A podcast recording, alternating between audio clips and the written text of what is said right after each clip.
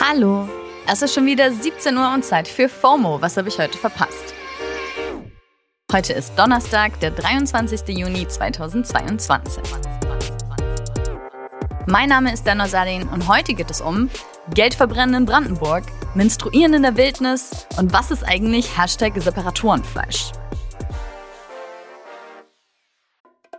Das ist die altbekannte Werbetrommel. Jetzt kommt eine kurze Unterbrechung. Hey Hakan, wie stellst du dir eigentlich deine Rente so vor? Oh, also erstmal gottlos ausschlafen, dann Cappuccino machen an der Siebträgermaschine, mit dem Cappuccino dann zum Fenster, Fenster aufmachen, in den Garten gucken, Kaffee genießen beim Ausblick auf die reifen Tomaten, dann mache ich einen Spaziergang durch meinen Garten, guck so, wie alles schön gereift ist, dann gehe ich in den Jacuzzi, mache mir schönen Champagner auf. Ja, also irgendwie so.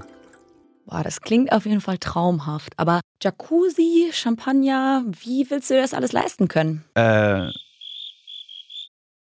Tatsächlich ist in jüngeren Generationen jetzt schon klar, dass die staatliche Rente für sie nicht reichen wird. Aber ich zum Beispiel weiß auch gar nicht so richtig, was ich jetzt schon tun könnte, um für mein Alter vorzusorgen. dafür gibt's natürlich Unterstützung. Unser Werbepartner Clark hilft euch, mehr aus eurer Rente rauszuholen. Die bieten unverbindliche Vergleiche verschiedener Altersvorsorgen an und gestalten euch ein persönliches Angebot, das genau zu euren Bedürfnissen passt. Außerdem könnt ihr mit Clark auch alle eure Versicherungen managen. Also ihr könnt die Versicherungen, die ihr schon habt, da hochladen und somit den Überblick bewahren. Wenn ihr euch jetzt anmeldet und zwei Versicherungen hochladet, also zum Beispiel eure Hausrat- und eure Fahrradversicherung, dann bekommt ihr einen 30 Euro Shopping-Gutschein geschenkt. Euer Code für den Gutschein ist FOMO24. FOMO natürlich groß geschrieben. Den Link findet ihr auch in den Shownotes. So, und ich gehe jetzt mal meinen Jacuzzi planen. Werbung Ende. Geh doch direkt los mit einer kurzen Übersicht der catchy Headlines heute im ultimativ schnellen Timeline Recap. Erstens.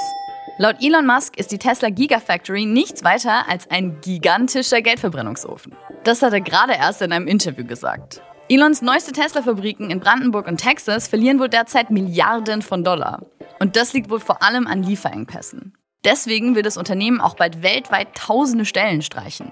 Nur nicht in Deutschland. Da finden sich irgendwie nicht genug Angestellte. Könnte natürlich dran liegen, dass man dort laut der Gewerkschaft IG Metall auch im Schnitt 20% schlechter bezahlt wird als bei der Konkurrenz. Aber wäre jetzt nur so ein Hot Take. Zweitens. Twitter testet ein neues Feature. Mit den sogenannten Notes kann man dann komplett ohne Zeichenbegrenzung lange Beiträge schreiben und sogar Bilder, Videos, GIFs und Tweets integrieren. Und die sollen dann aber nicht die klassischen Tweets ersetzen, sondern eher lange Threads. Eine Sammlung von allen Notes, die jemand geschrieben hat, kann man sich dann in einem extra Notes-Tab anzeigen lassen. Also auch voll nützlich für JournalistInnen und so weiter, die das dann als eine Art Blog oder Portfolio nutzen können. Drittens. Salami-Pizza ist die beliebteste Pizza Deutschlands. Das hat eine Umfrage vom Lieferdienst HelloFresh ergeben. Viel interessanter ist aber, finde ich, Platz 2. Die hat heute in der Redaktion schon für viele Emotionen gesorgt. Pizza Hawaii. Also, was sagt ihr dazu? Ananas auf Pizza, ja oder nein? Schreibt's uns an fomo at spotify.com. Das war der ultimativ schnelle Timeline-Recap.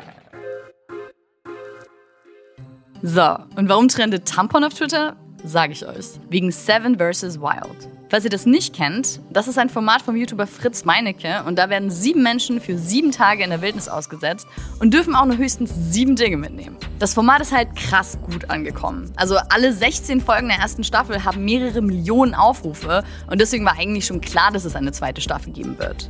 Die hat Fritz jetzt auch bestätigt und auch gleich Nominierungen für die nächsten TeilnehmerInnen rausgehauen. Seitdem kann man auf den Socials eben mitverfolgen, wer die Nominierung so annimmt. Dabei ist zum Beispiel auch der selbsternannte König des Internets, Knossi. Und dieses Mal auch zwei Frauen. Twitcherin und YouTuberin Starlet Nova und die Outdoor-Influencerin Sabrina Outdoor. So, und jetzt diskutieren alle auf den Socials drüber, ob die beiden jetzt Binden und Tampons einfach mitnehmen dürfen oder die dann in die sieben Gegenstände eingerechnet werden müssen. Die Männer in der Comment-Section haben Sorge, dass die beiden die Hygieneprodukte ja zweckentfremden könnten und dadurch einen Vorteil hätten. Deswegen sollen die Männer doch bitte auch Tampons mitnehmen dürfen. Also, ich weiß ja nicht, ob die alle wissen, wie so eine Periode funktioniert. Deswegen mal hier ein Tweet dazu von Annie. Frauen, die Tampons slash Binden bei Seven vs. Wild mitnehmen, bekommen dadurch keinen Vorteil. Sie gleichen einen Nachteil aus. Schmerzen und Krämpfe bis hin zu Durchfall und Kreislaufproblemen gehören zu fast jeder Periode dazu. Dass eine Frau sich auch noch erniedrigt, muss nicht sein. Der Tweet hat mittlerweile schon fast 8000 Likes. Sie schreibt weiter, dass sie das gleiche auch über Sehhilfen und Medikamente sagen würde. Man gleicht einen Nachteil aus und erlangt keinen Vorteil. Starlet Nova hat auch selbst auf die bisschen absurde Diskussion auf Twitter reagiert. Na klar werde ich den Tampon, den ich ja brauche, wenn ich ihn mitnehme, als Zunder verwenden. Na klar, ich bin nämlich ein cheatender Huso, der gerne in einem Urwald unkontrolliert ausblutet. Aber Menstruationsprodukte sind heute nicht das Einzige, was das Internet beschäftigt. In den Twitter-Trends hält sich ziemlich hartnäckig Hashtag Separatorenfleisch. Ich gehe mal stark davon aus, dass die meisten von euch, so wie ich, bis heute keine Ahnung hatten, was das bitte sein soll. Deswegen heute in der Rubrik Let me Google that for you. Separatorenfleisch. Der Begriff trendet gerade, weil der Spiegel und der NDR herausgefunden haben, dass große deutsche Wursthersteller dieses Separatorenfleisch wohl in ihre Produkte mischen, ohne dass das aber entsprechend gekennzeichnet wird. Unter anderem mal wieder Tönnies, aber die lassen ja irgendwie eh keinen Skandal aus. Die Kennzeichnung ist aber gesetzlich vorgeschrieben und man muss das dann nicht nur auf die Zutatenliste packen, sondern auch in den Produktnamen. Vor dem Great Reveal aber noch kurze Triggerwarnung für alle Nicht-Fleischesser und eigentlich auch für alle Fleischesser, weil jetzt wird's gleich richtig ew. Separatorenfleisch wird erzeugt, indem Maschinen Tierkörper oder grob zerkleinerte Knochen mit Fleischresten durch Siebe pressen. Dabei bleiben Knochensplitter und Knorpelteile hängen und alle weichen Teile, also zum Beispiel Muskulatur, Fett, Rückenmark, Bindegewebe und so weiter, werden durchgepresst. Der Lebensmitteltester im Spiegelbeitrag bezeichnet das so. Ja, das ist so eine Mischung zwischen Hundekacke und Silikon vom Fenster. Klebt nur nicht ganz so schlimm an den Fingern. Das Zeug ist einfach ekelhaft. Und in jedem Fall minderwertig. Also ja, kein Wunder, dass das Zeug halt super billig ist. Also das ist ja auch der vermeintliche Grund, warum das den Produkten überhaupt beigemischt wird. Um den eigenen Profit zu steigern. Man könnte jetzt natürlich auch sagen, dass so wenigstens möglichst viel vom Tier benutzt wird. Gesundheitlich ist Separatorenfleisch wohl auch unbedenklich. Also ja, können natürlich alle für sich selbst entscheiden. Aber ja, können sie ja eben nicht. Um frei entscheiden zu können, müsste man ja erstmal wissen, was in den Produkten drin ist, die man so kauft. Die Organisation Foodwatch spricht sogar von Betrug, wenn die Testergebnisse wirklich zulässig sind. Und ja, Twitter ist halt vor allem auch einfach nur angeekelt. Aber ich meine, ganz ehrlich, also mich hat das irgendwie nicht geschockt, dass die Fleischindustrie eklig ist. Der Tweet von Boris N. Möllers trifft es eigentlich ganz gut.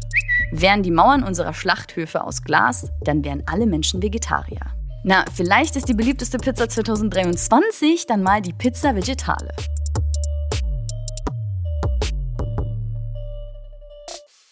Das war's für heute mit FOMO und wir hören uns morgen wieder hier auf Spotify. Feeds zur Pizza-Abstimmung, Separatorenfleisch und alles weitere gehen wie immer an FOMO at Spotify.com. FOMO ist eine Produktion von Spotify Studios in Zusammenarbeit mit ACB Stories. Folgt uns auf Spotify,